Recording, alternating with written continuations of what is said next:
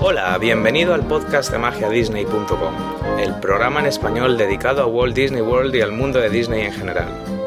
Mi nombre es Oscar y en cada episodio hablaremos de todo lo que necesitas saber para organizar tu viaje a los parques de Disney en Orlando y aprovechar al máximo tu estancia. Igualmente hablaremos de películas, videojuegos, libros y todo lo que tenga que ver con el universo de Disney. Puedes seguirnos en Facebook a través de la dirección www.facebook.com barra disneyadictos y enviarnos tus preguntas a la dirección de correo electrónico info magiadisney.com para que las contestemos aquí, en el programa. No olvides registrarte en nuestro foro magiadisney.com para hablar sobre los parques de Disney con otros fans como tú. Hoy, en nuestro tercer programa, hablaremos con un invitado muy especial acerca de las principales diferencias entre Disneyland en California y Magic Kingdom en Orlando. Repasaremos las principales atracciones del primer parque de Disney y las compararemos con las versiones que podemos encontrar en la costa este. Y como viene siendo habitual, en la segunda parte del programa responderemos algunas preguntas enviadas por nuestros oyentes. Ahora, relájate y ponte cómodo porque el show de magiadisney.com está a punto de comenzar.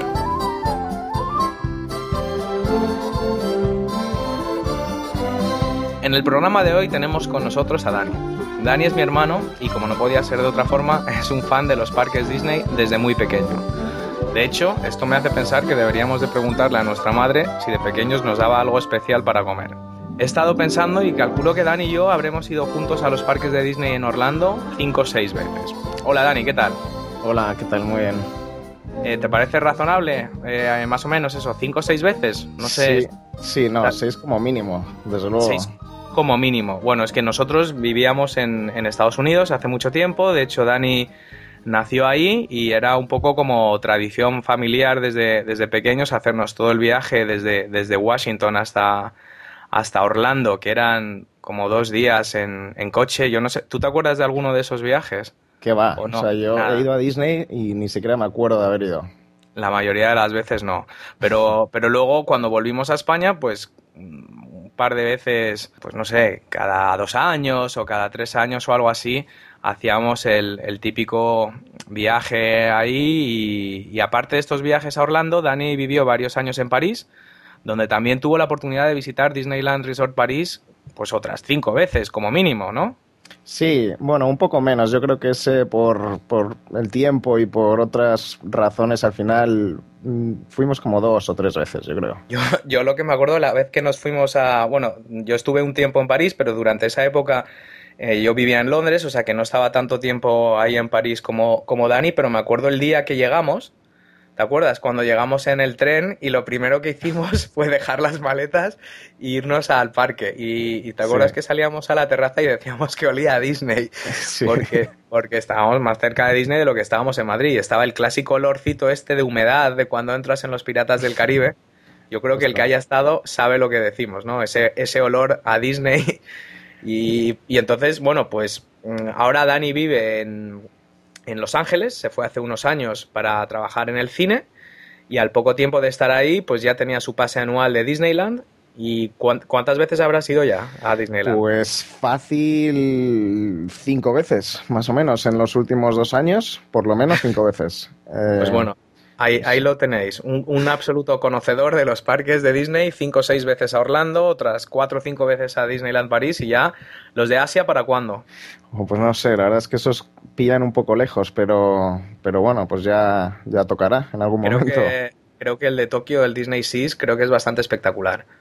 Creo que tiene unas cosas bastante, bastante chulas y es muy distinto a cualquier otro de los, de los parques. Pero la idea de hoy es, eh, bueno, como tenemos aquí a un invitado tan especial, lo que, lo que queremos hacer es ver las principales diferencias entre Disneyland en California y Walt Disney World en Orlando.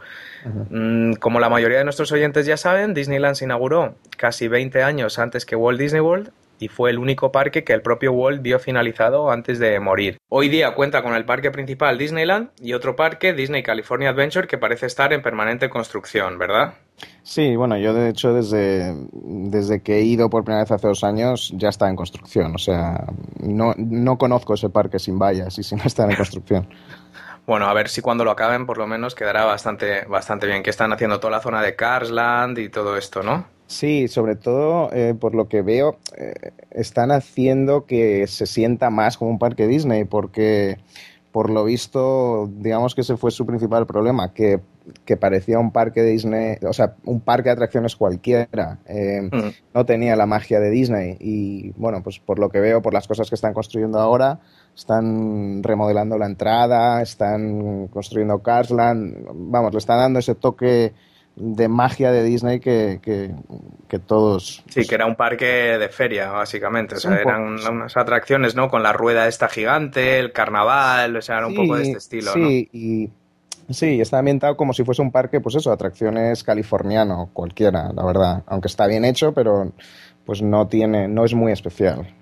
Bueno, pues hoy, eh, si te parece, vamos a centrarnos no en DCA, en Disney California Adventure, vamos a hablar sobre todo de Disneyland, Vamos a hacer, eh, ¿qué te parece si hacemos un repaso?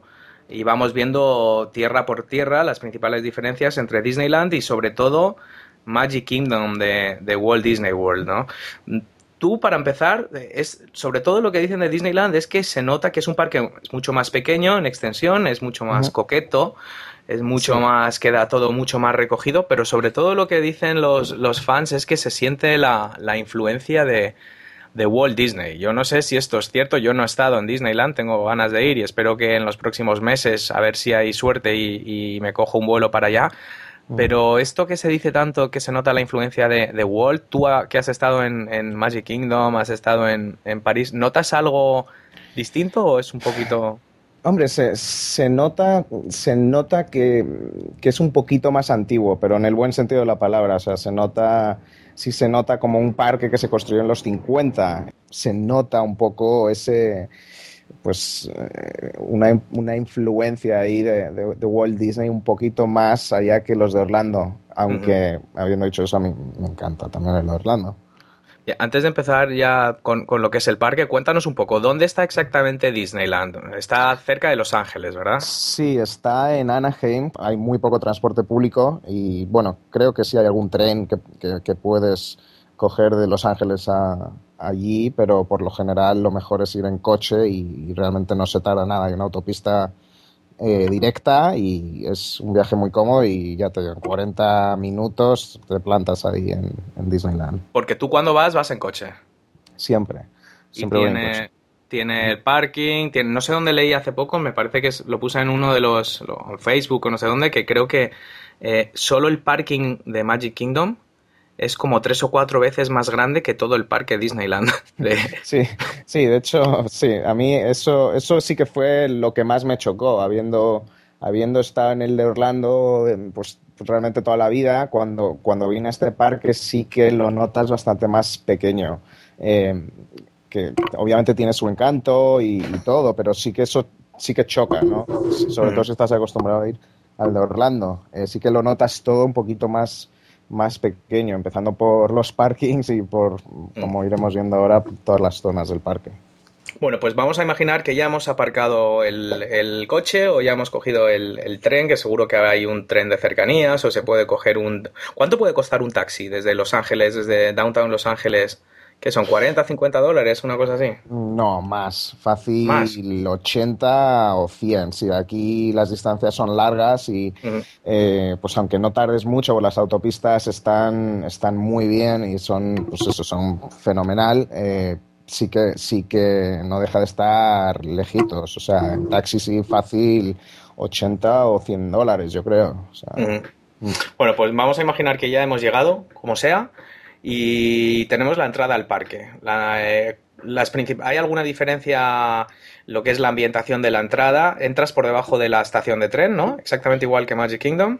Eh, sí, lo, único, em, la estación de tren para en, el Downtown Disney. O sea, para entrar al parque primero tienes que pasar por todas las tiendecillas y restaurantes que, pues, que, en, el, que en Orlando están, digamos, eh, en otro sitio. O sea, aquí la entrada al parque primero pasas por por toda la zona de Downtown Disney, que hay pues, pues tiendas de Disney, hay restaurantes, eh, y luego ya llegas a, lo que es la entrada al parque.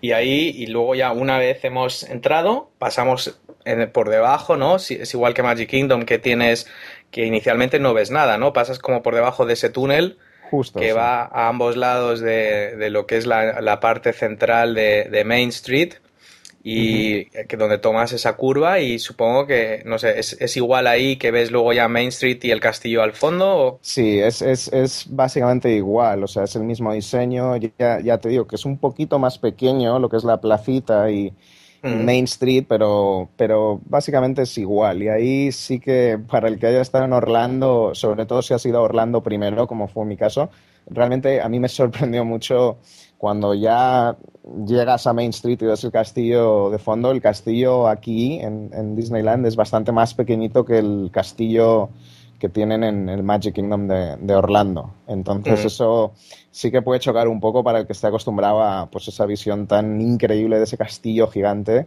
Eh, pues aquí es más pequeño, tiene, tiene su encanto eh, y, y, sí es un diseño totalmente distinto. O sea, aparte de ser más pequeño, pues es de otro color y es como más... más Está puesto al, está puesto al revés, ¿no? no sé dónde leí que, que eh, el castillo, lo que es la, como la entrada principal del castillo, me parece que es la que da a Fantasyland.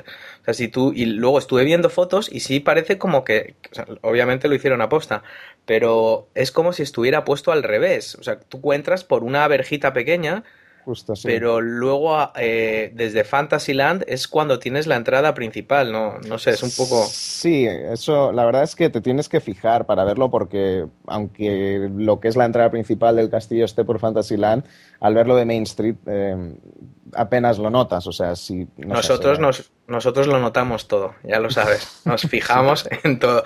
Y... luego, bueno, la entrada, mm, muchas de las cosas que vemos en Magic Kingdom Mm, surgieron de aquí. Lo que, la idea de que cuando estás entrando en el parque es como si estuvieras entrando en una película. La, alfombra roja, el, suelo, ¿no? El tono del suelo este rojizo imita la alfombra roja del cine, de, la experiencia de, ir al cine.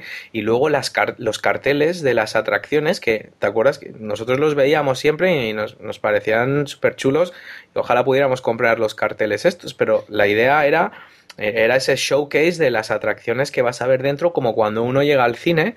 Y... Sí, totalmente. De hecho, incluso eh, pues para atracciones como Star Tours o Indiana Jones, los pósters están, están diseñados por, por la misma persona que diseñó los pósters originales para las películas, que es un mm. artista que se llama Jules Struzan, que eh, pues en los 80 y 90 ha diseñado todos estos pósters geniales de, de, la Guerra de las Galaxias y de, ET y de Indiana Jones y pues ha diseñado pósters exclusivos para la atracción, entonces realmente es, auténtico, o sea, son pósters mm. auténticos y muy bonitos.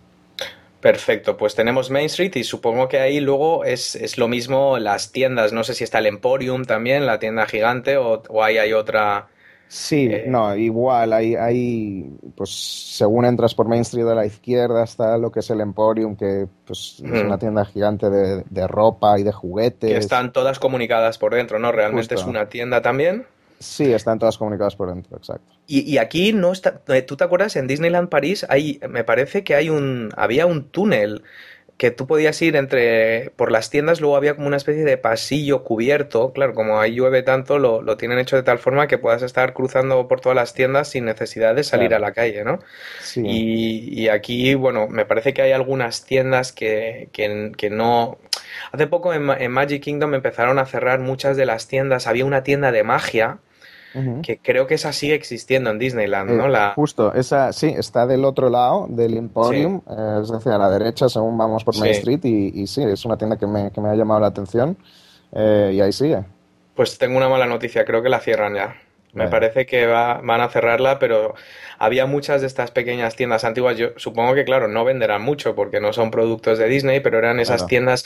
Yo me acuerdo en Magic Kingdom había alguna, me acuerdo de la de magia, había una de tabaco, que, hoy día sería inaudito, pero me acuerdo que había una tienda que vendía pipas y puros y, tabaco, el Main Street Tobacconist, pues bueno, supongo que ya... Disney era, era un fumador compulsivo, aunque no, no, no era no era algo que le gustase que la gente supiese, ¿no? Porque a lo mejor iba mm. un poco en contra de la imagen que tenía, pero, pero si era un fumador, le encantaba mm. fumar pipa. Y puros. Pues eh, ahí Bueno, otra cosa de Main Street, ya para acabar con Main Street, eh, está el apartamento famoso de Walt, ¿dónde está exactamente en, en la entrada? Eh, pues está, eh, me parece que está justo sobre, sobre antes de, llegar a la cosa del Emporio, o sea, la placita principal. Parece que está justo encima de, del Fire Station este, del Fire Station que tienen ahí justo, que de hecho siempre hay una lucecita encendida como una lámpara y la ventana está como un poco abierta eh, para que dé como esa impresión de que, pues no sé. Ese era el apartamento. Walt Disney, cuando se estaba construyendo el parque, se hizo, se hizo construir un pequeño apartamento justo encima del, Fire Station, de la estación de bomberos de, de Main Street. Y de hecho pasaba ahí la noche y llevaba, llevaba gente, llevaba visitas y creo que había una anécdota de, porque tenía una entrada justo encima del palo este de los bomberos, el palo por el que se deslizan los, los bomberos. Y, creo que una vez un, un, huésped se puso a trepar por el palo del bombero hacia arriba y abrió la, la puerta y entró en el apartamento. Y desde entonces esto ya lo, lo cerraron. No sé si se puede, supongo que no se puede visitar. No, la verdad es que, que yo, al menos que yo sepa, no, no hay manera de visitarlo. Eh, mm. No sé si habrá algún tipo de tour que hagan, eh, VIP o algo así, pero desde luego yo, yo no, he, no he visto que se pueda. Y ahí el detalle es eso, ¿no? Que siempre tiene una luz encendida que simboliza un poco la presencia de, de Walt y que siempre está la lucecita en la ventana de, Main Street. Justo. Bueno, pues a ver si terminamos ya eh, Main Street y vamos, por ejemplo, a, a Adventureland. No sé si nos hemos dejado algo en Main Street o hay algo que, no, realmente, pues no, igual, igual que Orlando, eh, al final de Main Street llegamos a la, a la, placita delante del castillo, donde también pues hay una estatua de, Disney con Mickey Mouse. Es, la, eh, misma estatua, ¿verdad? es la misma estatua, sí, con Disney apuntando un poco hacia el horizonte y sí, igual, y luego ya sigue hacia las distintas zonas del parque. Vale, pues llegamos, por ejemplo, a Adventureland. Adventureland, una cosa que me llama la atención es que la, casa de los Robinson la transformaron a la casa de Tarzán, ¿no? Sí, justo. Ahora se llama el Tarzan's Treehouse y, bueno, básicamente pues es, lo mismo, pero le han dado así un toque más eh, hacia Tarzán que no los Robinson, pero bueno. Un poco absurdo, ¿no? Porque Tarzán tampoco fue una película muy popular. No. es un poco este afán, ¿no? Que hubo, Disney tuvo una época que intentaban meter los personajes de Disney como fuera, ¿no? En, en, Epcot se hizo, en Animal Kingdom se hizo, en, bueno, en, Small World, que luego lo veremos, creo que han metido también personajes de Disney y esto de Tarzán yo no me lo puedo explicar porque es verdad que la, la película de los Robinson tampoco es que sea eh, no sé, tampoco fue un, un, exitazo tremendo, pero bueno, era como eh, toda la estructura del árbol eh, estaba hecho a raíz de la película, ¿no? Aquí, ¿qué hicieron? ¿Cambiaron todo el interior también? pues, pues sí, o sea, básicamente es, es, casi igual, pero sí lo cambiaron un poco y pusieron pues fotos o props que se ven en la película de Tarzán.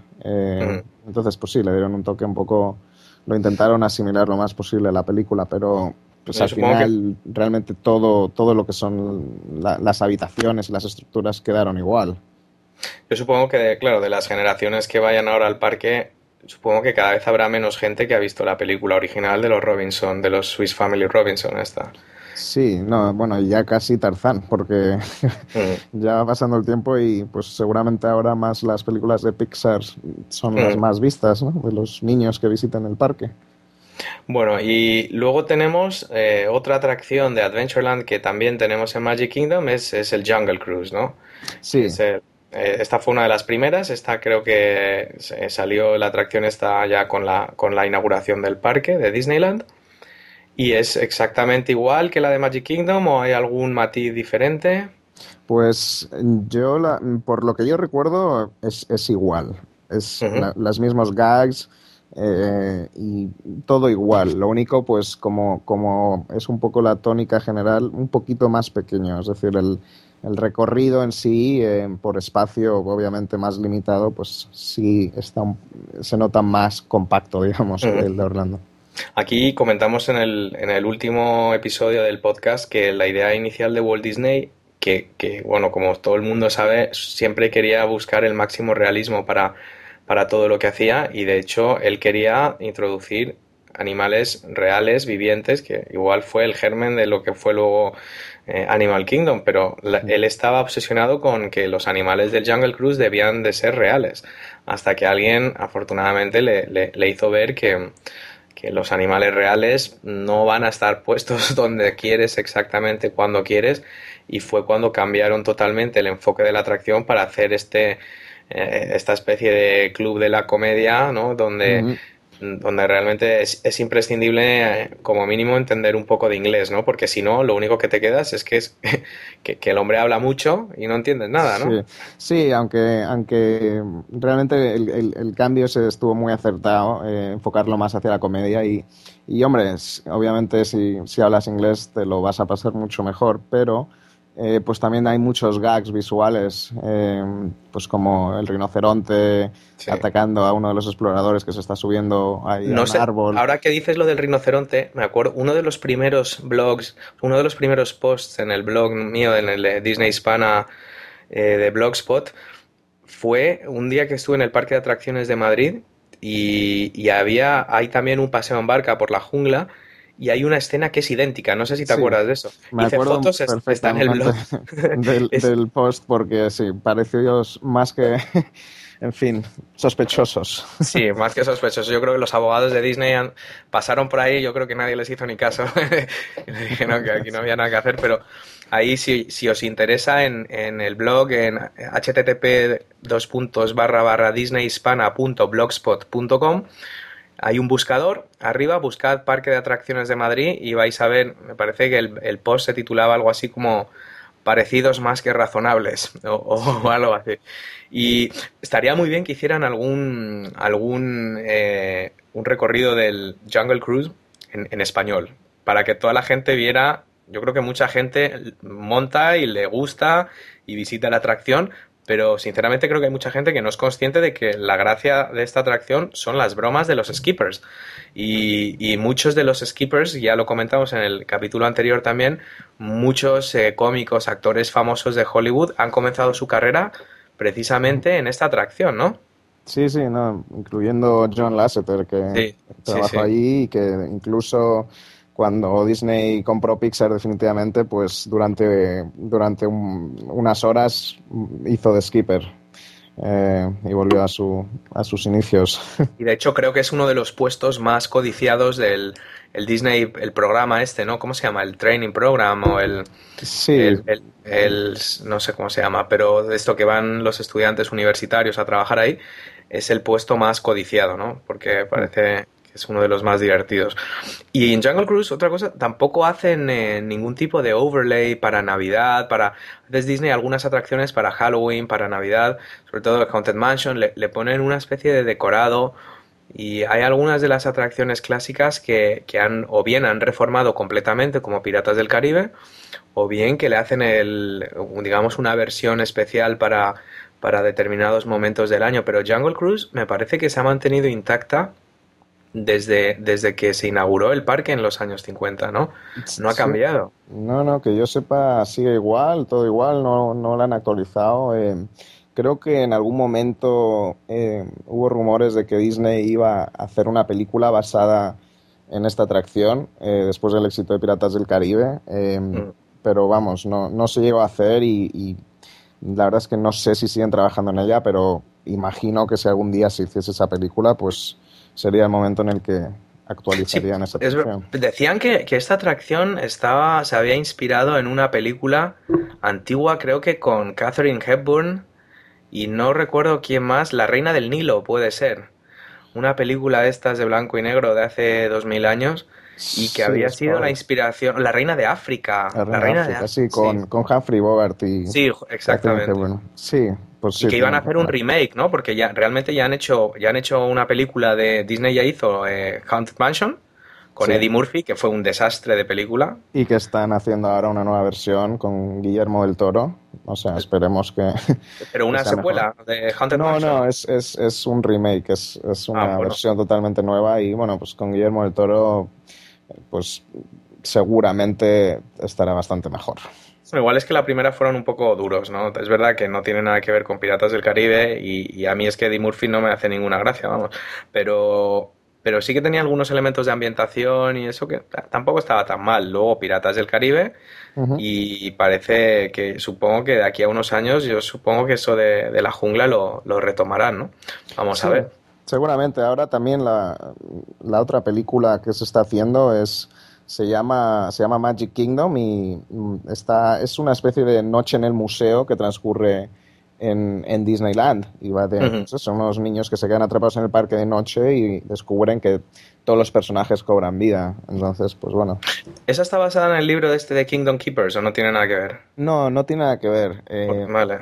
Es, es, es, es, distinto, es una idea original. para, el, para, el, que le interese, hay una, hay una serie de libros de un autor que se llama Ridley Pearson que se llama Kingdom Keepers y, y viene a ser de Mm, bueno, de hecho, le dio permiso a Disney expresamente, yo todavía no los he leído. Mm, eh, no sé si es una especie de ciencia ficción, los primeros creo que eran un poco más infantiles, pero es de, un grupo de, niños que tienen aventuras en Magic Kingdom, no sé qué, y, hombre, lo destacable es que tuvo el permiso, no, no solo el permiso, sino que, ha ido haciendo distintas ediciones del libro y, y, creo que es un éxito absoluto en ventas, este, el Kingdom Keepers este. Sí, sí, es una serie de libros y bueno, pues intentaron lanzar una saga nueva y más o menos pues, pues ahí les, les está yendo más o menos mm. bien. Bueno, pues seguimos con nuestro paseo por Adventureland, pero sin separarnos demasiado del mundo del cine porque llegamos a Indiana Jones. Eh, esto de Indiana Jones es curioso, la, yo creo que algún día haremos un, un episodio del podcast expresamente sobre la colaboración de, de Disney, de los parques Disney con, con Lucas y, y, con estas películas, pero eh, bueno, realmente Indiana Jones no tiene nada que ver con el, el, stunt show, ¿no? El, teatro de los Hollywood Studios. Entiendo que es una atracción totalmente distinta. Y cuéntanos un poco cómo es esto.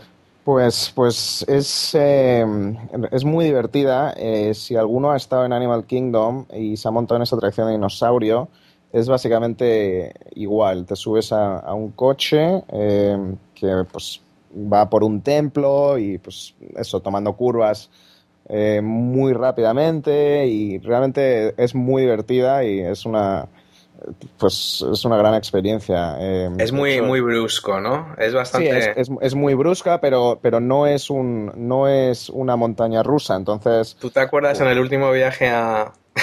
¿Te acuerdas, Nacho, mi hijo? En, en cuando montamos en Dinosaur de Animal Kingdom.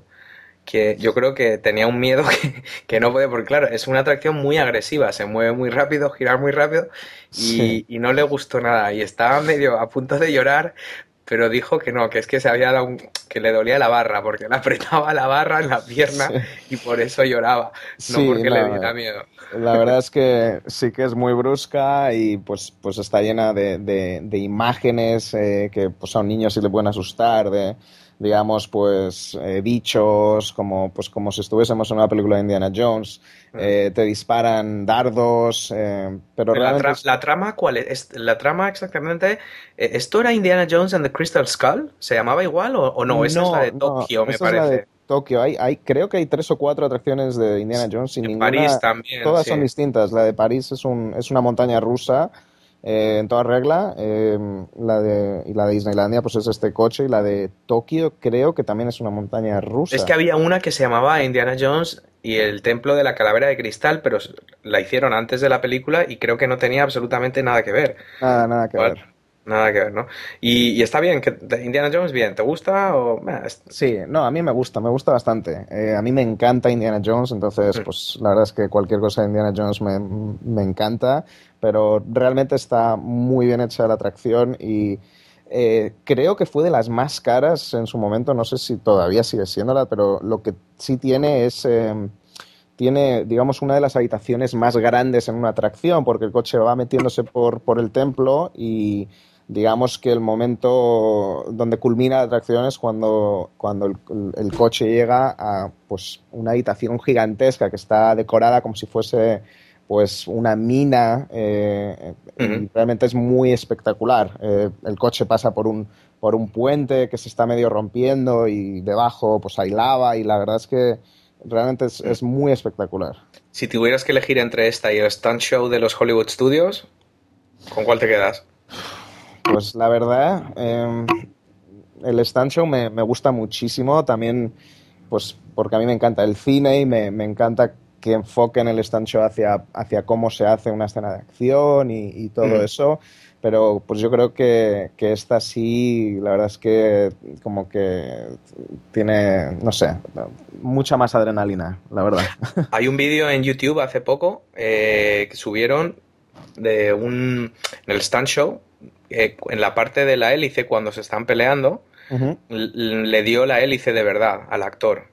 Y creo que lo tuvieron que llevar al hospital y nadie se dio cuenta porque siguió, terminó la escena, pero en el vídeo de YouTube se ve cómo le, da un meneo la, la hélice del, del, avión en la escena final, como, como en la película, pero, pero de verdad nada. No, hay veces que yo no, no disfruto el show ese por, porque pues, realmente me parece impresionante las cosas que hacen y, mm. sí, muchísimas veces están cerca de, bueno, pues como en este caso, darse, darse una buena... Pero, es muy espectacular. ¿Nos dejamos algo más en Adventureland? ¿Tenemos algo? Eh, pues yo creo que no, está el Tiki Room, eh, que es... Ah, el Tiki Room también lo tienen, sí. Igual que en Orlando y yo creo que ya está. Vale, perfecto. Pues entonces dejamos Adventureland ya más o menos terminado y nos vamos a Frontierland. En Frontierland, una cosa que llama la atención es que mm, no está Splash Mountain. Splash Mountain está en otra zona del parque, ¿verdad? Sí, está en otra zona que se llama el Critter Country.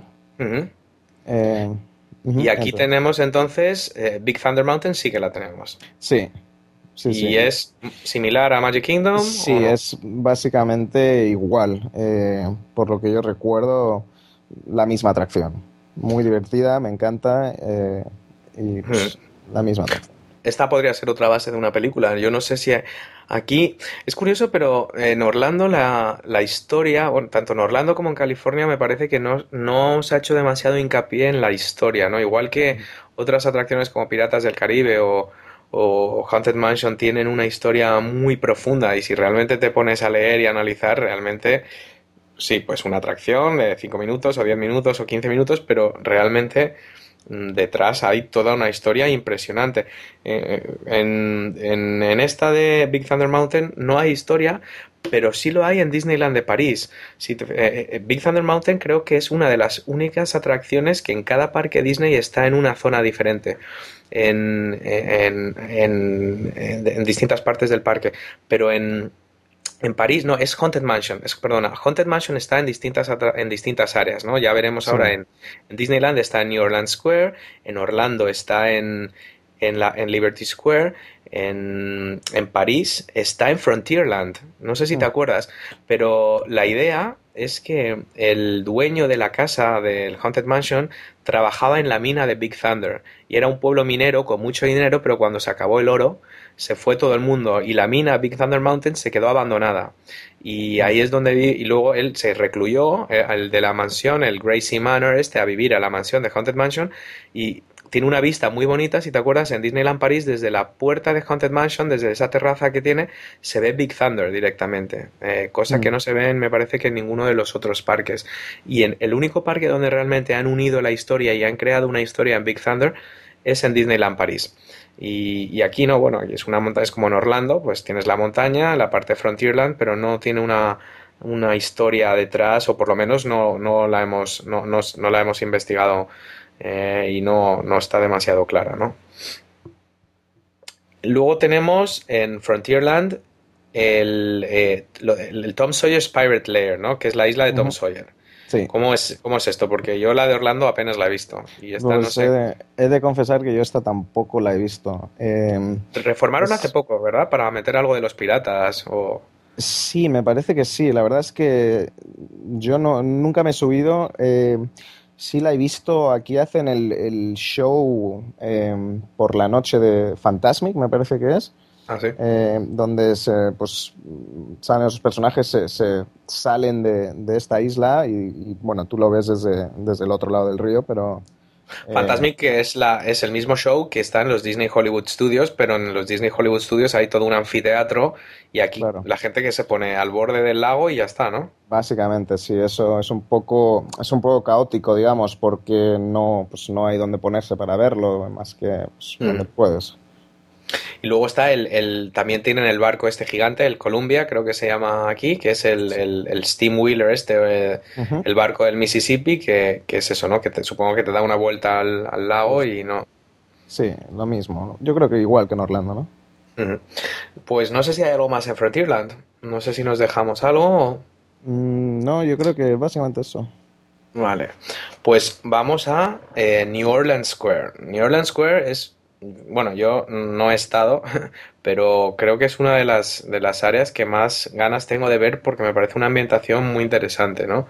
Eh, es un área totalmente exclusiva en Disneyland y tiene dos de las principales atracciones, Piratas del Caribe y Haunted Mansion. Y entiendo que todo el área está ambientada como pues un antiguo, pues como Nueva Orleans, con las, los edificios, con la vegetación, los edificios estos de, metal, ¿no? Con las barras de metal, con las verjas, las plantas colgando de las, de las ventanas y, esto es lo que principalmente tenemos Piratas del Caribe y Haunted Mansion, ¿no? ¿Por cuál quieres empezar?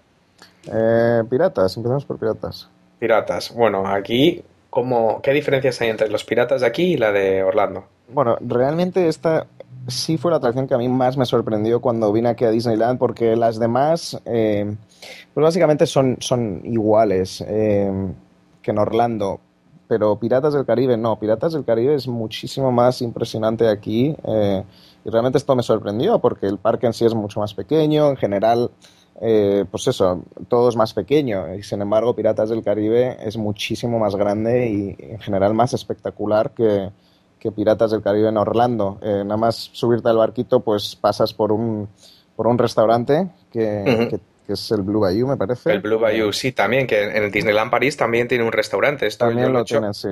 Lo he hecho muchísimo en falta para en Piratas del Caribe de Orlando, que es una pena que hace poco lo reformaron para meter los personajes de Johnny Depp y todo esto. Y había rumores de que quizás construían un restaurante, porque me parece que la ambientación debe de ser espectacular. Desde luego el de París. Otra cosa será la comida, que aparte creo que hay hablan de un Montecristo sándwich, que no sé lo que será, pero creo que es el plato estrella. yo me sé, es que me sé hasta el menú. No he estado, pero te puedo decir hasta el menú de, del restaurante lo que sí, el, que quiera ir tiene que reservar con meses de antelación, porque me parece que, bueno, hay muchísima demanda para comer y cenar ahí. y, es mucho más larga que la de Orlando. Sí, la, en general, eh, digamos que se nota todo como con mucho más espacio, que es lo que a mí me, llamaba la atención, que siendo un parque más pequeño, eh, todo, digamos que, la atracción básicamente es igual, pero como que cada, cada sala a la que pasa el barquito se nota más grande y más espectacular. Eh, y también tiene, tiene una o dos bajadas más. Eh, que la de Orlando. Claro, es que el problema en Orlando tenían dos problemas. Primero, que por, por, claro, cuando construyeron Magic Kingdom, ya lo comentamos en el, en el episodio anterior, era todo una área de ciénaga, de pantanos, y no podían construir hacia abajo, porque en cuanto cavaban un poco ya llegaban al agua, porque es que era todo ciénaga. De hecho, Magic Kingdom, como comentamos, mm, lo que hicieron fue vaciar el Seven Seas Lagoon, no sé cuántos cientos de toneladas de miles de, de excavadoras, que crearon el Seven Seas Lagoon, que es el, lago donde están los, hoteles, donde está el monorail, y toda la arena la depositaron y la aplanaron sobre Main Street, o sea, sobre lo que es Magic Kingdom. Y Magic Kingdom se construyó en un con una elevación para que, claro, al cavar los cimientos y todo, no, no llegaran al agua. Entonces, el problema de Piratas es que no podían cavar hacia abajo como sí que habían hecho en Disneyland, que, es un suelo seco y no tenían ahí problemas de construcción. Y, lo siguiente es que, claro, cuando mm, eh, Piratas del Caribe no estaba contemplado en la inauguración de Disney World, se hizo posteriormente y creo que hubo muchísimas quejas porque la gente quería ver los piratas. Y Walt Disney inicialmente no tenía contemplado tener los piratas del Caribe en Orlando porque, claro, Orlando está muy cerca del Caribe real. Eh, Florida está en el Caribe y las islas de Florida eran las paradas de los piratas, toda la zona del Caribe, Nassau, Bahamas, Martinica, Tortuga, todas estas islas, es que están a, media hora, a una hora máximo desde Florida. Y Walt pensó que, claro, que el público de Florida no le llamaría la atención los piratas del Caribe, porque ya tenían el Caribe real. Y luego, por supuesto, tuvieron que hacerlo porque tuvieron que construirlo en Orlando porque es lo que demandaba la gente, pero claro, no tenían el espacio. Realmente es, es interesante eso porque Mm, cambiando un poco de tema, pero yo creo que una de las razones por las que el Disney California Adventure no realmente no tuvo mucho éxito es que, bueno, es un parque ambientado como, como California dentro de California. Entonces, cuando entrabas en ese parque, pues, por ejemplo, veías el Golden Gate Bridge y cosas similares que realmente estando en California, pues yo creo que no tiene mucha lógica. El que va a California mm. turista seguramente pase por San Francisco y entonces, y la gran diferencia es que mientras que en Orlando va gente de todo el mundo para ver los parques, en California la gran diferencia entre Disneyland es que es un parque muy local. Y esto se comenta mucho, pero buena parte de los visitantes un día normal son, son gente como tú, que tienen el pase anual y como nosotros en Madrid podemos tener el bono parques para ir al parque de atracciones o al zoo y a lo mejor vas una vez al mes o dos veces al mes, vas con los niños, mucha gente de California, eso es lo que hace el fin de semana, pero no hay tanto turista internacional. Claro, no, sí, eso sería interesante hablarlo en algún otro podcast porque, porque sí, yo eso lo noto muchísimo cuando, cuando entro al parque, eh, al, al, entrar, digamos que ves que todo, no todo el mundo, pero muchísima gente a tu alrededor pasa con un pase anual, cosa que pues, yo, por ejemplo, en Orlando nunca, nunca vi. Y aparte, bueno, Piratas, entiendo que, es esto. Bueno, luego aparte está la anécdota de que inicialmente, supongo que en algún podcast tendremos que, hacerlo, hacer un monográfico de Piratas del Caribe, porque mm, tiene mucha tela detrás, ¿no? Y, una de las, de las historias es que inicialmente iba a ser como un museo de cera, iba a ser un, un recorrido a pie, donde la gente pues iba andando por los distintos escenarios caminando, igual que Haunted Mansion, ¿no? Luego desarrolló Disney para, para la exposición esta de 1964, el World's Fair, los, los, distintos carros para poder mover gente y, lo adaptaron a, a, a, ser un paseo en barco. Pero, pero la idea inicial era que la gente iba a ser un recorrido a pie. Y bueno, pues yo creo que esto ya es, es, es lo, lo, principal de, de, Piratas del Caribe. Y la otra gran atracción de New Orleans Square es Haunted Mansion. ¿Cómo, ¿Qué diferencias hay? Pues eh, lo, lo, primero que llama la atención es el exterior. Eh, como comentabas antes, en cada parque no solo está en, en una zona distinta, sino que la arquitectura de, de, de la casa es totalmente distinta. Y eh, pues yo, habiéndome acostumbrado a cómo era por fuera en Orlando, pues me llama mucho la atención el edificio aquí, que es pues como una mansión de Nueva Orleans. Eh, hmm. Muy diferente, totalmente. Muy, diferente y, vamos, choca mucho. Eh, según haces la cola, pues digamos que tienen las mismas, no exactamente las mismas bromas, pero sí esa idea de que está llena de tumbas que son muy divertidas, pero pues está, está realmente distinto. ¿Cuándo fue la última vez que estuviste? ¿Estuviste hace poco en Disneyland o hace ya un poquito más? Eh, no, estuve hace relativamente poco. Estuve, pues era un mes, yo creo, así. Porque he leído que en, en Orlando, en la, en la cola de Haunted Mansion, hay una iniciativa de Disney que es hacer las atracciones el tiempo de espera que pase más rápido y tratar de hacer las colas mucho más interactivas. Similar a lo que teníamos en Soaring. ¿Te acuerdas los juegos de Soaring, estos de las videocámaras? Sí, y, en Space Mountain también, aunque no, la verdad es que ya se me mezclan los parques y no sé si, si eso era en el, en el de aquí o en el de Orlando. Space Mountain también tiene unos juegos interactivos muy divertidos. Creo que hace dos o tres semanas eh, inauguraron una nueva cola interactiva en el Haunted Mansion de Orlando eh, lo inauguraron seguro, no sé si fue hace un mes o hace dos semanas, pero también como que puedes tocar el órgano, distintos instrumentos moviendo las manos y, hacer esto. ¿Te suena que haya llegado ahí o todavía no? La verdad, la verdad es que no, no me suena haberlo visto. También es cierto que las últimas veces que he estado he tenido mucha suerte y no, no había mucha cola en Haunted Mansion, entonces entré directamente y no tuve mucho tiempo para fijarme en, Es, que es que de hecho creo que han dividido la cola, hay dos. Es una que es mucho más rápido y otra que es mucho más interactiva. Y la idea es que la gente pueda elegir un poco como las colas del Fastpass, ¿no? Que si pasas por el Fastpass, pues muchos de los aspectos de la cola te lo pierdes. Bueno, esto habrá que, habrá que ver si, si lo lanzan ahí. Eh, y ahí en Haunted Mansion también hacen en la de Disneyland los, los overlays estos de, Halloween, ¿no? Sí, de hecho ahora, ahora lo están anunciando, ya, ya ha estado decorado. Bueno, Halloween lo empiezan a decorar en agosto, creo. sí, casi. En septiembre empiezan ya. Sí, está, está ya todo decorado. Yo todavía no, no me he pasado por ahí, pero, pero sí estuve el año pasado en Halloween y realmente es muy divertido eh, ver la ambientación, eh, está todo decorado, pues como la película de Pesadilla antes de Navidad y muy, muy divertido. ¿Pero y qué decoran? ¿Solo los exteriores o cambian algo dentro también? No, no, no, todo por dentro lo cambian. O sea, ¿Por dentro también? También por dentro eh, te encuentras nuevas, nuevas cosas. o sea, no, no, son pequeños detalles, digamos, tampoco es toda la atracción, pero sí si encuentras detalles cambiados muy, muy divertidos. Y sería gracioso ver, seguro que se les olvida algo y lo dejan luego, lo quitan y se queda algo y es encontrar el... hay una cosa de, Haunted Mansion que aparte de los exteriores que son totalmente diferentes, mm, eh, hay una cosa que me llamó mucho la atención debido a las restricciones de espacio en Disneyland, el, el stretching room, cuando entras en Haunted Mansion, pues entras en la sala esta donde donde está el Ghost Coast este que te empieza a hablar y te cuenta la introducción y sale la, persona está ahorcada, te cuentan un poco la historia y, es esa famosa escena donde, donde se, empieza a estirar el techo, ¿no? Se cierran todas las puertas y parece que estás en, un, pues en una habitación que se estira antes de entrar ya a, montar en, el, en, tu cochecito. Eh, en Orlando la, la sala no se mueve, realmente lo que hacen los techos es que suben hacia arriba y dan la impresión de que está de que, de que está estirándose la habitación, pero simplemente entras por una puerta y sales por otra y lo único que ha hecho el techo es moverse. Pero en la Haunted Mansion de Disneyland tengo entendido que realmente es un ascensor que te lleva abajo.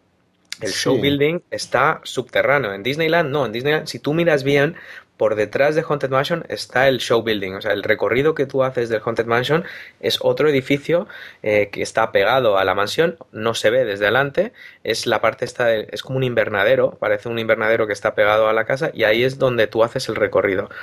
Pero en Disneyland realmente bajas abajo, no sé si lo notas esto, el ascensor que te baja. Pues sí notas, eh, la verdad es que está muy bien hecho porque notas lo notas un poco, o sea, notas que está pasando algo, pero tampoco está, está muy logrado. Entonces, mm. es una sensación curiosa, pero, pero sí, sí, sí que. pero y luego la atracción similar, ¿verdad? Sí, muy similar. Y la verdad es que apenas noto las diferencias, sé que las hay, eh, pero, pero básicamente es, es la misma atracción. Es súper divertido esto, leerte un poco la historia, porque también yo creo que esto es una de las cosas que tiene Disney, que mm, tú puedes disfrutar de una atracción y, sales encantado de, Haunted Mansion, aunque no sepas nada de la historia ni nada de los orígenes, pero es una cosa que también cuanto más leas y más sepas, mm, te sigue gustando, ¿no? Porque eh, puedes seguir tirando del hilo y te vas a encontrar detalles. O sea, la idea de Haunted Mansion es que tú entras en la casa y y, has entrado en la mansión y bueno, luego está toda la historia de la novia y del dueño de la casa y, la, que les mató a todos. Bueno, cada, cada una tiene una historia ligeramente distinta. Pero lo que sí que es común a todos es que cuando llegas arriba de la mansión, mm, al final caes al jardín, ¿no?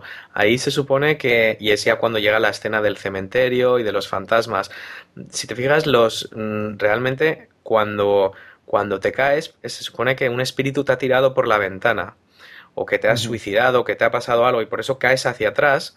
Eh, y es cuando caes al cementerio y ya empieza la canción de los fantasmas y es donde ves a todos los... Pero la historia realmente es, eh, eh, es muy profunda, o sea, es que si te pones a investigarlo y, y, te empiezan a encajar muchas cosas, ¿no? Porque si lo piensas, a lo mejor nadie se ha parado a pensar cómo puede ser que tú haces el recorrido de frente, pero de repente cuando llegas al ático, la famosa escena del ático, eh, que por cierto la reforma la hicieron primero en Disneyland y, no llegó hasta Orlando varios meses después, cuando cambiaron todo el sonido y, la novia con el corazón y todo, todo esto. Luego, pues, bueno, caes hacia atrás, pero no le das mayor importancia ni lo piensas, ¿no? Pero realmente hay toda una historia detrás de por qué pasan las cosas como pasan y las distintas escenas. Sí, realmente es eh, los personajes, la ambientación. Yo creo que esta es mi atracción favorita y. Mm y sí, tiene pues un gran seguimiento, muchísima gente le fascina y pues entre ellos Guillermo del Toro, que, es un apasionado de la atracción y, por eso moría de ganas de hacer una nueva versión de una película basada en la atracción con esos puede personajes. Estar, puede estar muy bien, ¿no? Porque Guillermo del Toro hizo, fue el del laberinto del fauno, ¿no? Sí, hizo el laberinto del fauno, em, hizo Cronos y, bueno, Hellboy realmente es, eh, le encantan los monstruos y todo lo que son las películas oscuras, pero con, mucho corazón, digamos. Entonces, mm. pues es perfecto para. para puede, ser una, puede ser una versión de Haunted Mansion mucho más seria que la, de, la del amigo Eddie Murphy. Seguro, eso sin duda. ¿Y, esto está confirmado entonces? ¿Que la están rodando? Eh, no, no la están rodando todavía, pero, pero está confirmado que, será de los próximos proyectos de Guillermo del Toro. Mm. Aquí en, en New Orleans Square está el Club 33 también, ¿no? Sí, eh, eh, eh, me parece que está, o sea, es algo que no, que no está anunciado en ningún mapa y mm. desde luego es, no, no, no se ve fácilmente, pero según tengo entendido está en New Orleans Square, sí. Cuéntanos un poco, ¿qué es el Club 33 este? Bueno, la verdad es que tampoco, tampoco tengo mucha información, no sé si tú tendrás mm. más, pero entiendo que es un club privado. Sí, exacto. En el que se hacen a veces fiestas, que según tengo entendido, una vez cierra el parque, ¿verdad? Sí, me parece que es, es un club privado que hay en, Disneyland que no, no existe en, en, los otros parques. En Epcot hay algunos pabellones que sí que tienen zonas VIP patrocinadas por algunas de las compañías que han, que han contribuido a la construcción de las, de las atracciones. Me parece que Siemens, que fue, es el último patrocinador de Spaceship Earth, tiene una, una sala VIP donde los empleados de Siemens de todo el mundo y sus familias y eso pueden entrar, pues similar a las salas VIP de los aeropuertos.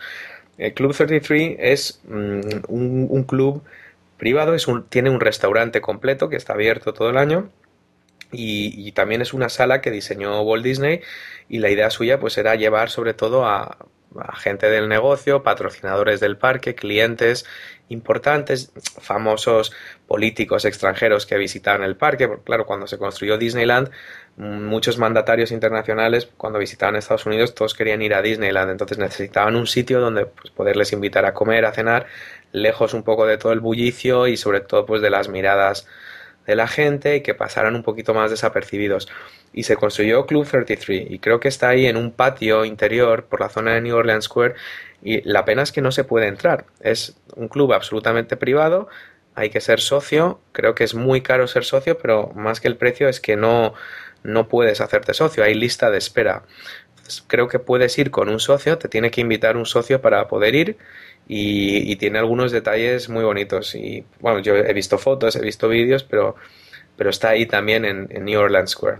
Y yo creo que con esto acabamos, ¿no? Con, las atracciones de aquí. ¿O, hay, algo más, no? No, Piratas del Caribe, mm, Ya está, básicamente eso pasa el trenecillo por ahí que tiene una parada eh, justo al lado del Haunted Mansion, pero en cuanto a atracciones ya...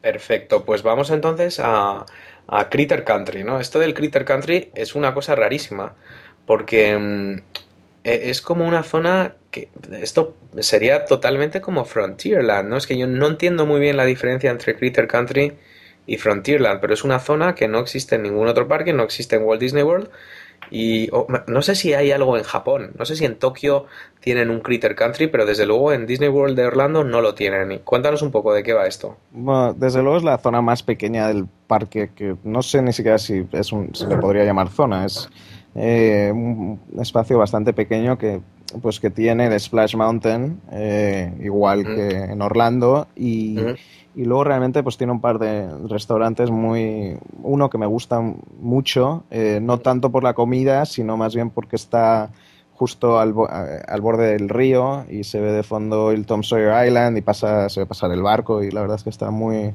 muy agradable. Eh, pero básicamente realmente lo que tiene es Splash Mountain.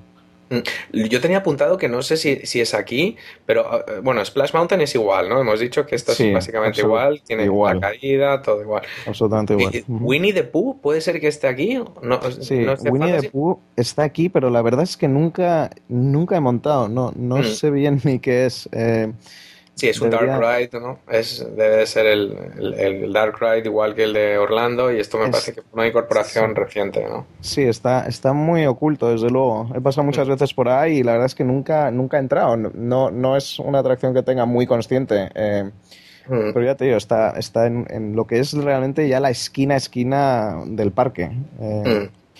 Pero bueno, tendré... Yo lo de, lo, de Critter Country, yo voy a tener que investigar un poco para ver exactamente por qué se ha construido esto, porque Splash Mountain pega absolutamente en Frontierland, como está en Orlando, Winnie the Pooh, obviamente, en Fantasyland, y lo otro que tiene son los Davy Crockett, las canoas. Esto no sé si está abierto todavía. Sí, no, sí, yo de, hecho desde ese restaurante que, que, comentaba, pues se ve pasar el barco y, y se ven pasar las canoas, que pues la verdad es que no, tampoco lo entiendo mucho porque siempre hace un calor increíble y estás ahí tomándote pues una Coca-Cola relajado y de repente es pasar a esta gente que Pero es claro, las canoas. porque esto, eh, las canoas de cuánta gente son, como de, son pequeñas son como de unas 10 personas más o menos. Y, y o sea, tú hay algún tipo de hay un cast member o algo? Hay un cast member que les grita y les dice que remen más deprisa básicamente y entonces ellos, según tengo entendido, pues das una vuelta por el río y creo que llegas al, al Tom Sawyer Island y luego pues... Hay un, sí, el poblado indio, ¿no? Que se ve desde... Sí. Es un, pero es para familias más aventureras que les guste pues hacer un poco también de ejercicio. Pero conociendo cómo son los, los americanos en general y en Disney en particular, con los avisos, esto es una pesadilla legal. Esto es un, un, te quiero decir, se te cae alguien al lago y te, y te denuncia o, se ahoga y es que eh, pues me, sorprende mucho que... haya una atracción de este estilo. Bueno, al principio cuando abrieron el parque eh, había, había unos barquitos también en el castillo de... Eh, delante del castillo que hay, hay agua había, me parece, unos barcos también, pero los cerraron porque la gente se caía continuamente al agua. Y, por eso, bueno, me sorprende. ¿Tú te has montado en las canoas o, simplemente lo has visto desde el bar? Los he visto pasar y la verdad es que no me llaman mucho la atención. No, claro, el que quiera hacer eso que se vaya al gimnasio. Pues sí. Bueno, ¿hay algo más aquí en, la, en la estrambótica zona de Critter Country o...? Nada, nada más ya. Nada más, pues... Todo llegamos entonces a la penúltima zona, me parece que es, que es Fantasyland. Y esto, bueno, supongo que es la parte central del parque, ¿no? Justo la que está detrás del castillo. Sí. Mm, Básicamente es, sí, justo, pues como, igual que en Orlando, digamos. Igual que en Orlando. Y tiene básicamente las mismas atracciones. Tenemos el castillo, que ya lo hemos comentado un poco al principio, que está basado en un castillo de Baviera. Aquí es curioso, bueno, hay, solo cuentan en todos los libros, pero cuando Walt Disney fue a, eh, fue, tuvo que ir prácticamente de, un... Le avisaron un viernes que tenía que ir a Nueva York para ver a varios banqueros para obtener financiación para el parque y, tenía que llevar unos planos o como mínimo algún tipo de idea de qué es lo que era el parque o cómo iba a ser. Y, el dibujo lo hizo uno de los diseñadores de Disney en un fin de semana y todavía está por ahí el, el dibujo y salía ya el castillo y salía una visión exactamente de cómo iba a ser Fantasyland, de cómo iba a estar situado todo. Y es bastante impresionante. ¿Lo has visto este dibujo, no? El mapa. Sí, lo he visto. Es muy impresionante realmente. Bueno, pues tenemos, tenemos el castillo, tenemos... ¿Qué más tenemos? Tenemos It's a Small World aquí en Fantasyland. que, no sé cómo compara con la de, de Orlando. Pues he de confesar que hace tiempo que no, que no me subo a la de aquí, de Disneyland, pero por lo que recuerdo era básicamente igual. Sí, básicamente creo que tiene la diferencia que la cola es una cola exterior, no interior, tiene la misma música para volverte loco. Sí. Y, y, me parece que recientemente esta tendrías que volverla a ver porque mm, creo que han empezado a introducir muñecos. ¿Sabes lo que hicieron en Epcot con, con México, no? Con los, sí con los eh, con el pato Donald y los, los tres caballeros y, esta historia. Han introducido. sí, han empezado a introducir personajes. No sé cómo ni de qué forma. En general la gente está bastante contenta, o sea que no han estropeado la atracción, es, es, son pequeños detalles. Pero bueno, pues la idea es que puedas ver a lo mejor. No, es que no, no sé los personajes, esto ya tendrás que verlo y, y contarnos un poco qué, qué tal está. Eh, ¿Qué más tenemos? Mm, eh, Pinocho, Pinocho no está en Magic Kingdom, me parece, ¿no? Eh, no, creo que no. Creo que. No sé si estuvo en algún momento o, nunca llegó a estar, pero. Nunca ha llegado a estar, pero en este momento, desde luego, no. Pues realmente es, una pena porque es, una gran atracción. Eh, mm. Realmente todas las de Fantasyland. Aquí sí, yo creo que es donde más se nota el toque de Disney. Eh, porque, bueno, pues aunque son atracciones que tampoco tienen mucho misterio, eh, realmente es, pues la música y, las escenas por las que vamos pasando son muy, son muy espectaculares. Es un dark ride clásico, ¿no? Sí, como Peter Pan o como Blancanieves. Eh, de hecho, así pues como Blancanieves es, da bastante miedo, sobre todo la parte en la que, en la que llegamos a, pues a, toda, a toda esa parte de Pinocho cuando se empiezan a convertir en burros eh, y les encierran. Eh, entonces, pues la verdad es que sí tiene una parte terrorífica, pero, pero realmente es muy entrañable y tiene la, si, si, recuerdo bien, culmina con la, con la canción de When You Wish Upon a Star, que, pues yo creo que es la que, para mí al menos... Estas al final son las atracciones más populares de Disney. Yo creo que, bueno, lo, lo, hablaremos en el podcast en otros episodios, pero el concepto de Dark Ride, de, digamos, de atracción oscura, que es, son las que popularizaron en, en Disney, que es una atracción muy sencilla, mm, sin ningún tipo de grandes efectos especiales, ni muy rápidas, ni muy emocionantes, pero son las que más, eh, que, las que mejor aguantan el paso del tiempo, curiosamente, ¿no? Porque otras, otras acciones como Space Mountain o Spaceship Earth, todas las han terminado reformando y actualizando. Sin embargo, estas, las de Pinocho, Blancanieves, al final son atracciones que son muy sencillas, que realmente cuentan una historia de forma muy básica, porque muchos de estos son recortables de cartón, o sea, los decorados son de cartón pintado, tienen algún audio animatronic, pero tampoco es que sean muy avanzados. Y, luego tiene esa mezcla de la iluminación oscura que hacen que te metas mucho en la historia y, esto es un poco lo que yo creo es un poco marca de la casa, ¿no? Las, estas atracciones. Sí, totalmente.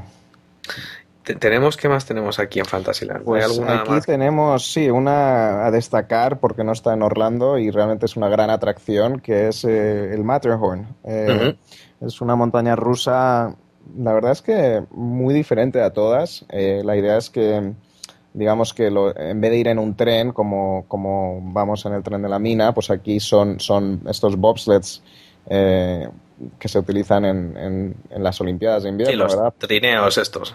Justo, entonces realmente tienes la sensación de que vas a ras del suelo. Entonces, cada, cada curva o cada bajada, la verdad es que la nota, lo notas muchísimo más. Y, mm.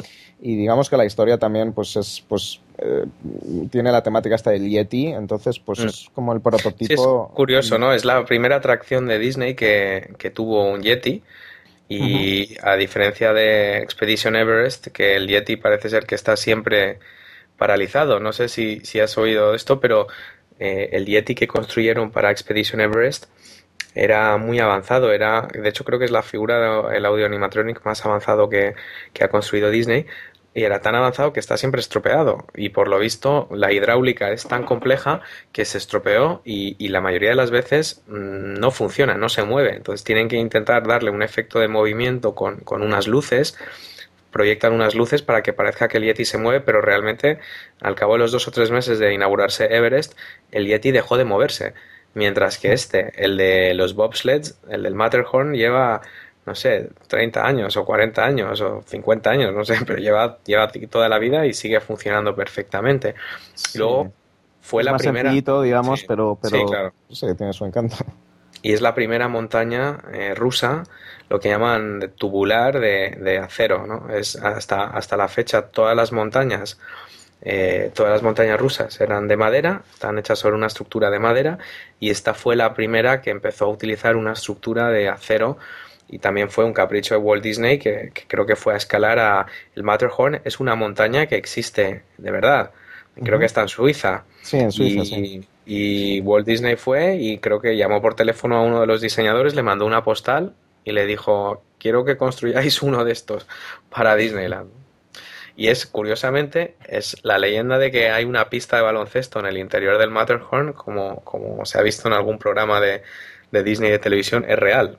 La construyeron en el pico de arriba, en el triángulo superior, en el interior de la atracción, que no lo pueden visitar los huéspedes, son, es para los que trabajan ahí, que tienen un descanso, se van a tomar la comida, etcétera, y, tienen una pista de baloncesto, media pista reglamentaria para, jugar al baloncesto dentro del Matterhorn. Así que mm. bueno, ya tenéis ahí otra anécdota. ¿Qué más tenemos en, en Fantasyland? Eh, pues bueno, tenemos mm, Adventures in Storybook Land, que es una atracción muy, pues muy divertida para toda la familia, que vas por un río, viendo, digamos, eh, pequeñas, pequeñas construcciones así de, de todas las, las, películas clásicas de Disney. Son como maquetitas, ¿no? Sí, son maquetas así pequeñas, muy, muy bonitas. Y luego mm. tenemos el Mr. Toad's Wild Ride, que... Otro clásico otro clásico que yo echaba de menos en Orlando. Creo que estuvo en algún momento, ¿verdad? Y quitaron. Sí, sí, sí, sí, se lo llevaron de Orlando, sí, lo quitaron. Pues, eh, pues, la verdad es que es, igual, igual que todas las que nos encontramos en, en, Fantasyland. Es muy mm. divertida y muy bien ambientada. Y... La de Mr. Toad's Wild Ride está, está basada en un corto de animación que no sé si te acuerdas de, de Disney, de, del, del Headless Horseman, ¿no? De, de la novela de de Washington Irving, ¿no? De, del, del, de, Ichabod Crane y, de, ese profesor de escuela, ¿no? En el, también en el, en, el, en el Valle del Hudson, que al final le persigue el, el Headless Horseman, ¿no? El caballero sin cabeza. Y, y estaba, había dos, Ah, la película de Disney tenía dos partes, ¿no? La segunda era la de la de Ichabod and Mr. Eh, está, ¿no? De la del el caballero sin cabeza y la primera era de Mr. Toad. Y, es una es una atracción que tiene su polémica porque eh, se supone que no, ¿te acuerdas que hay una escena que vas por un túnel y viene como un tren de frente? Sí. y pues luego se supone que te pilla el tren y que, y que te mueres y vas al infierno, porque la siguiente escena es todo rojo y, y se supone que es una versión del infierno, ¿no? Entonces, la gente cuando se enteró de lo que era, como tantas otras cosas de Disney, pues te montas y no te das cuenta, pero cuando luego la gente leía que, realmente esa atracción se supone que iban al infierno, pues luego empezaron las, las protestas, ¿no?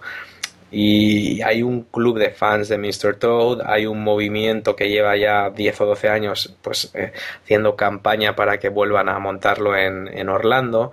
Hay gente que dice que van a poner dinero para reconstruir una versión de, esto en Orlando y bueno, es, un clásico, la atracción no es nada espectacular, es un dark ride de los que hablábamos antes, pero también con ese punto de, es que al final son las atracciones más, más míticas, ¿no? Las, las más sencillas.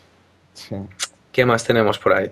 Eh, tenemos Alice in Wonderland, que, que, no sé lo que es, esto que es un dark ride me parece también, Alicia en el País de las Maravillas que no, es, no está en Orlando, esta. Y, y ya tenemos eh, Toontown, que hay un Toontown ahí en, en Disneyland. Sí, sí, lo hay. Está, digamos, en la parte eh, más en el norte del, del parque, lo que es ya el final, final del parque. Y este sí sigue abierto, porque el de Orlando lo han cerrado ahora con la expansión de Fantasyland y ya, ya no lo vuelven a abrir. Sí, la verdad es que sí abierto, pero también he de confesar que está un poquito aislado. Está mm. pasado, pasado todo Fantasyland y muchas veces la verdad es que yo creo que todo el tráfico de gente como que se, como que se olvida a lo mejor de esa parte.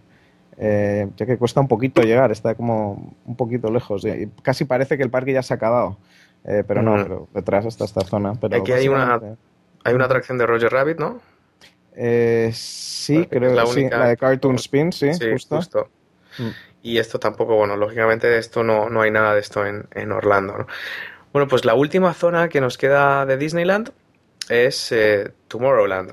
Y esta, bueno, como comentamos en el programa anterior de Magic Kingdom, tanto en Disneyland como en Walt Disney World, es, es la, la tierra más difícil de recrear, ¿no? Por, por la continua innovación y que cuando terminan de construirla, pues realmente ya la innovación ha, sido tan rápida que muchas de las atracciones o de lo que pensaban ellos que es el futuro o el, o el mañana ya han quedado ya han quedado obsoletas. Aquí es interesante que tienen Star Tours, ¿no? Star Tours está en Tomorrowland. Justo. ¿Y esto es como la de Orlando? Eh, sí, hace poco han inaugurado la, nueva versión y pues según tengo entendido son, son idénticas. Eh, ¿No la, has visto ya? Está. Sí, la tuve ya ocasión de verla y realmente está, está muy bien. Es, es una mejora bastante destacable, pero a la vez tiene el mismo espíritu, entonces pues es, es, realmente muy impresionante. Es la misma atracción, lo que pasa es que pues ahora tienes gafas en 3D y hay muchas más posibilidades de viaje, como es aleatoria, y entonces pues te puedes montar cinco veces y tener cinco experiencias distintas. ¿Y tú cuántas has visto ya? Yo he visto dos y las dos veces fue totalmente distinta, o sea, pero de principio a fin. Eh, yo pensé que a lo mejor el principio sería igual, pero no. Desde el principio hasta el final, eh, totalmente distinta. Eh, viajas a planetas distintos. En la primera vez que me monté te encuentras con Darth Vader, eh, la segunda vez con otros personajes, la verdad es que está, realmente está ¿Te, ha tocado la de los, esta de, ¿cómo se llaman? Las vainas estas. Eh, no, fíjate que no, y, yo creo que esa sí que tiene que estar muy impresionante, así que pues nada, tendré que volver. Sí, esta tendrás que volver. Tienes Space Mountain, que, que, entiendo que, bueno, es, es ligeramente distinta, ¿no? Lo que pasa es que la última vez que estuvimos en Orlando no pudimos montar en Space Mountain porque estaba estaba averiado y luego al final no pues conseguimos. la verdad es que yo debe ser ligeramente distinta, pero la recuerdo básicamente igual. Aquí la única Space Mountain que a mí me, ha impresionado por lo distinta que es es la de París. Eh, mm. Básicamente esta la recuerdo igual, o muy muy parecida a la de Orlando. Eh, Mm. sigue siendo un clásico y un favorito entre, entre todos. Que la reformaron hace poco porque antes me parece que solo iban dos personas en los coches y ahora son cuatro o algo así. Eso sí, sí, es posible, sí. Cambiaron la música, el sistema de audio, hicieron sonido de alta definición, luego ya hicieron los mismos cambios en Orlando y ya se quedó todo más o menos parecido. Tenemos en Tomorrowland Autopia. Autopia entiendo que es lo mismo que la, de conducir los coches, ¿no? Que eso es una atracción de toda la vida que supongo que para el que no conduzca en la vida real pues será divertido, pero los que conducimos en la vida real, sí, sobre todo aquí viendo en Los Ángeles, por desgracia, todo el mundo tiene que conducir demasiado, yo creo, eh, por mm. las distancias. Eh, entonces, la verdad es que yo cuando voy a Disneylandia, lo último que me apetece es subirme a un coche. Sí, aparte que luego hay muchísimas colas, esa es una de las atracciones más populares también para los pequeños tenemos eh, Innovations, ¿no? Y, y, Innovations y Honey, I Shrunk the Audience, la peli de 3D esta de, de cariño encogido a los niños en una zona que, a ver, yo esto lo tengo apuntado porque he cogido el mapa de Disneyland y he estado viendo las zonas para comentarlo y me chocó ver la zona de, de Innovations, que es la de, la de Epcot. No sé si tiene algo que ver con, la parte de Epcot, si es como un pabellón de cosas del futuro. Sí, es algo así, es como la casa del futuro y una casa, pues la visión de una casa del futuro. Eh, esta es la famosa casa de Monsanto, esta, ¿no? Tenían una casa que sí es, pero la verdad es que de nuevo, es una zona que, que no, no he montado en, en, mm. un tiempo. Y la de Honey I Shrunk the Audience, ya que se está quedando bastante anticuada, ¿no? Bueno, yo de hecho creo que ya esa no está, me parece que ya la quitaron. Eh, sí, pusieron, no sé si la de Capitaneo, la, cuando murió la Capitaneo, justo, sí, Capitaneo, al morir Michael Jackson, eh, la volvieron a lanzar. Eh, no sé, supongo también parece que, que el nombre de Michael Jackson como que se, se limpió mm. un poco tras su muerte. Parece que, mm. quedó más o menos claro que no, que no era culpable de muchas cosas de las que se acusaron. Entonces Disney pues quiso volver a lanzar la atracción y mm. según tenía entendido iba a estar solo durante un tiempo limitado, pero supongo que está teniendo mucho éxito porque sigue, sigue ahí. Sigue, ¿no? Bueno, eso está. Es, bueno, es un, es un clásico, ¿no? Creo que, creo que es la película que más ha costado en la historia, ¿no? Producir por, por minuto de película. Sí, desde luego, eh, creo que fue una barbaridad, ¿no? Creo que era un, millón de dólares por minuto. sí, además, bueno, la produjo George Lucas, la dirigió Francis Ford Coppola. Eh, no sé si Jim Henson o, tuvo algo que ver con, con los Muppets, o, pero bueno, en cualquier caso, la verdad es que era pues era un, Dream Team y, realmente fue muy espectacular y, mm. digamos que el 3D ahora pues sí está bastante anticuado, pero sigue, sigue teniendo mm. su gracia, la verdad. Y nos quedan dos atracciones en Tomorrowland que son las dos relativamente recientes, ¿no? Una es bastante interesante que es la de eh, Finding Nemo, el, viaje en submarino, que aquí lo que hicieron fue eh, reformar la atracción de 20.000 leguas de viaje submarino que era, que era, bueno, era un clásico y Walt Disney le encantaba decir que me parece que era la, la quinta o la sexta flota de submarinos más grande del mundo, porque llegaron a tener bastantes submarinos y, esto estaba basado en la película de 20.000 leguas de viaje submarino, pero luego hicieron hace un año, dos años, lo transformaron todo para que el viaje fuera pues un viaje submarino con, con Nemo, ¿no? Y, sí. esta básicamente la, han hecho igual en, Epcot, allí en Orlando, pero está, está muy bien. Yo me quedo con la de Epcot porque la verdad es que no me gustan mucho los espacios así tan pequeños y si eres así un poco claustrofóbico lo puedes pasar mal. Sí, ¿verdad? Porque son submarinos reales. Sí, es como un submarino de real, vamos, y muy, muy agobiante, la verdad. Eh, pero bueno, pero lo que es la decoración en sí está muy divertida. Sí, eh, tienen. Bueno, a mí lo que me sorprendió de la de Nemo de Epcot eran los hologramas estos que proyectaban dentro de, dentro de los tanques de los, de los peces, dentro del acuario proyectaban los, las figuras de Nemo y esto, ¿no? Pero no sé si en esta. Sí, también. También, hacen esto. Está muy logrado, sí. Siguen las colas, de, porque recuerdo que cuando inauguraron esta, creo que las colas eran espectaculares para el submarino. Porque... La verdad es que yo tuve suerte, no, no había mucha mm. cola cuando yo fui.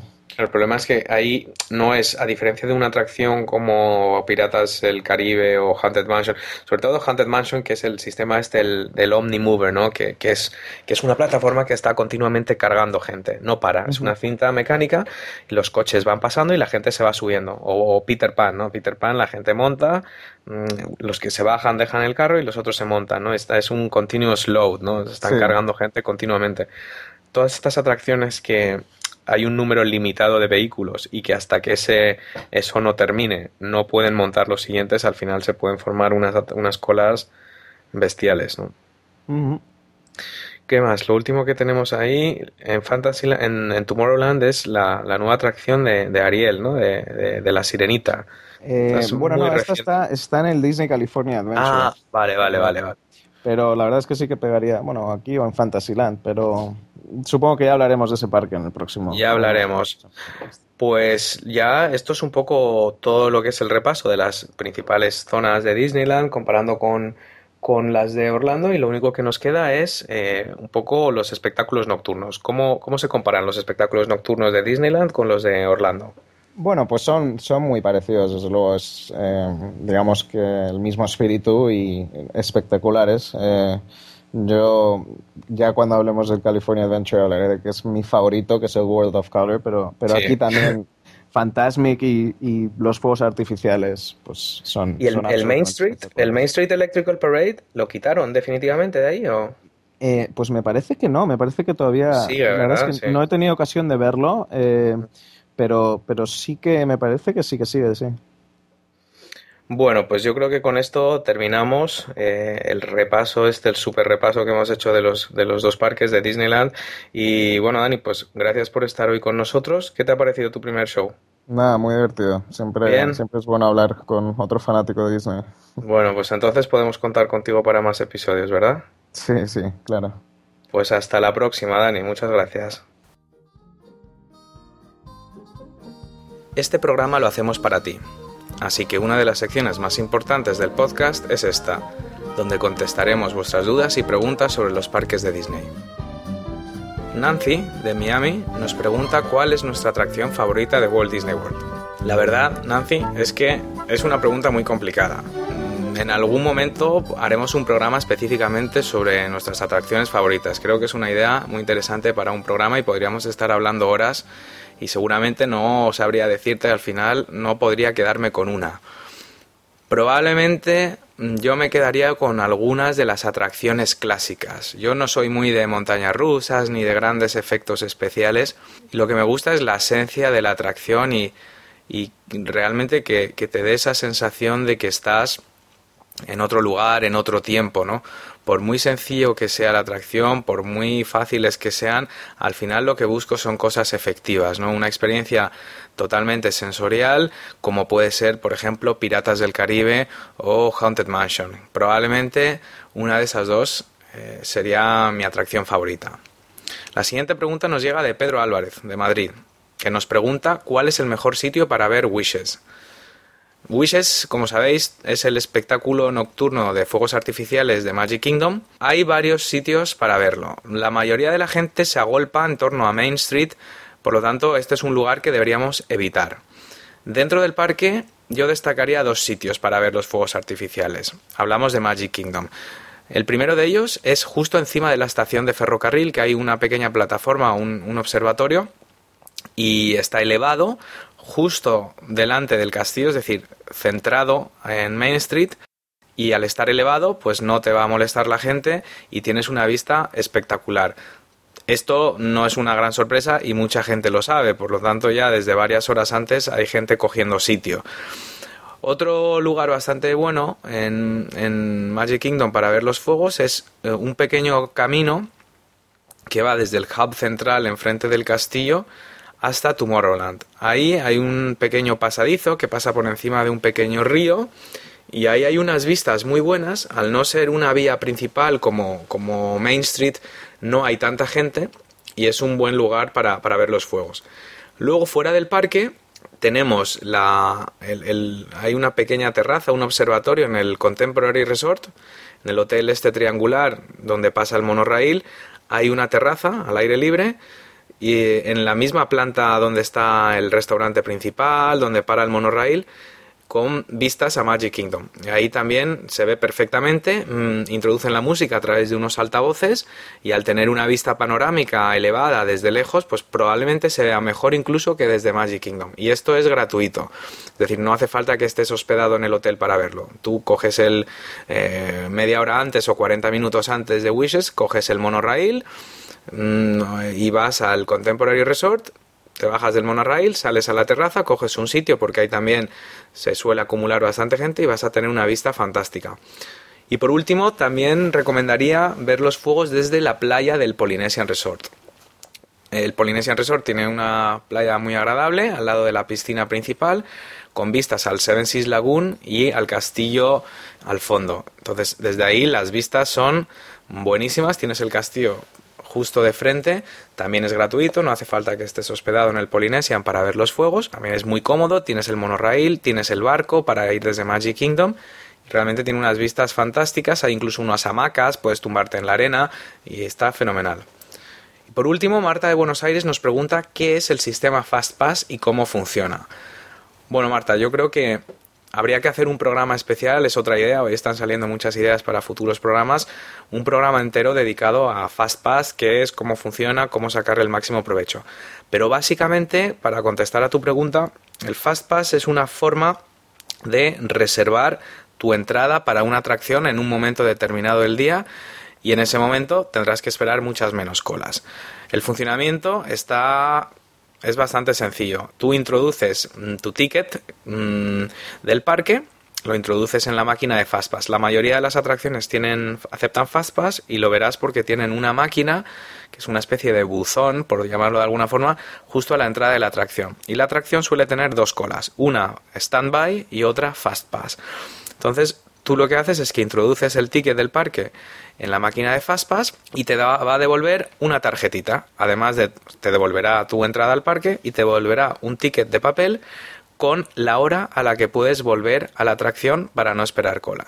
Entonces, por ejemplo, a lo mejor llegas a las 10 de la mañana al parque mm, y vas a Space Mountain, sacas un Fastpass y te dice que puedes volver entre una y una y media. Normalmente te dan una ventana de tiempo. Entonces, antes de esa hora, tú aprovechas para montar en otro tipo de atracciones y cuando llegue el horario de tu Fastpass, en este caso entre una y una y media, vuelves a la zona de, de la atracción donde has sacado el Fastpass y accedes a través de la cola de Fastpass, no a través de la cola Standby. Entonces, lo normal es que simplemente tengas que esperar 5, 6, 7 minutos y puedas montar sin, eh, sin espera. El único inconveniente es que una vez has sacado un Fastpass, no puedes sacar otro hasta que no pase el tiempo de tu primer Fastpass. En el ejemplo que hemos puesto antes, si a las 10 de la mañana sacas un Fastpass para eh, Space Mountain y ese Fastpass tiene un horario entre una y una y media, pues hasta una, una y media no vas a poder sacar un Fastpass para otra atracción. Generalmente funciona así. Hay rumores de que se va a cambiar el sistema de Fastpass, que quieren hacerlo exclusivo para, para hoteles deluxe, etcétera.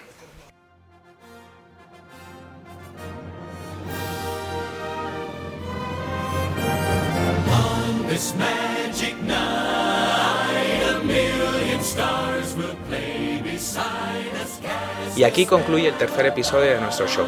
Esperamos que os haya gustado. Quiero agradecer muy especialmente a todos los oyentes que han valorado el programa y se han tomado la molestia de escribir una reseña en iTunes. Y si no lo has hecho todavía, te invitamos a hacerlo, ya que nos ayudará mucho a dar a conocer el podcast a otros fans. Simplemente tienes que buscar el podcast de Magia Disney en iTunes, valorar el programa y si puedes, dejar también una reseña. No olvides que puedes contactar con nosotros en Facebook a través de la dirección www.facebook.com barra disneyadictos, en el foro magiadisney.com o escribiendo un correo electrónico a info arroba magiadisney.com. Como dijo Walt Disney, y con esta frase nos despedimos hasta el próximo programa, todos nuestros sueños pueden convertirse en realidad si tenemos el coraje de perseguirlos. The Magic Kingdom proudly presents, in a million points of musical light, the magical worlds of Disney. In Spectral Magic.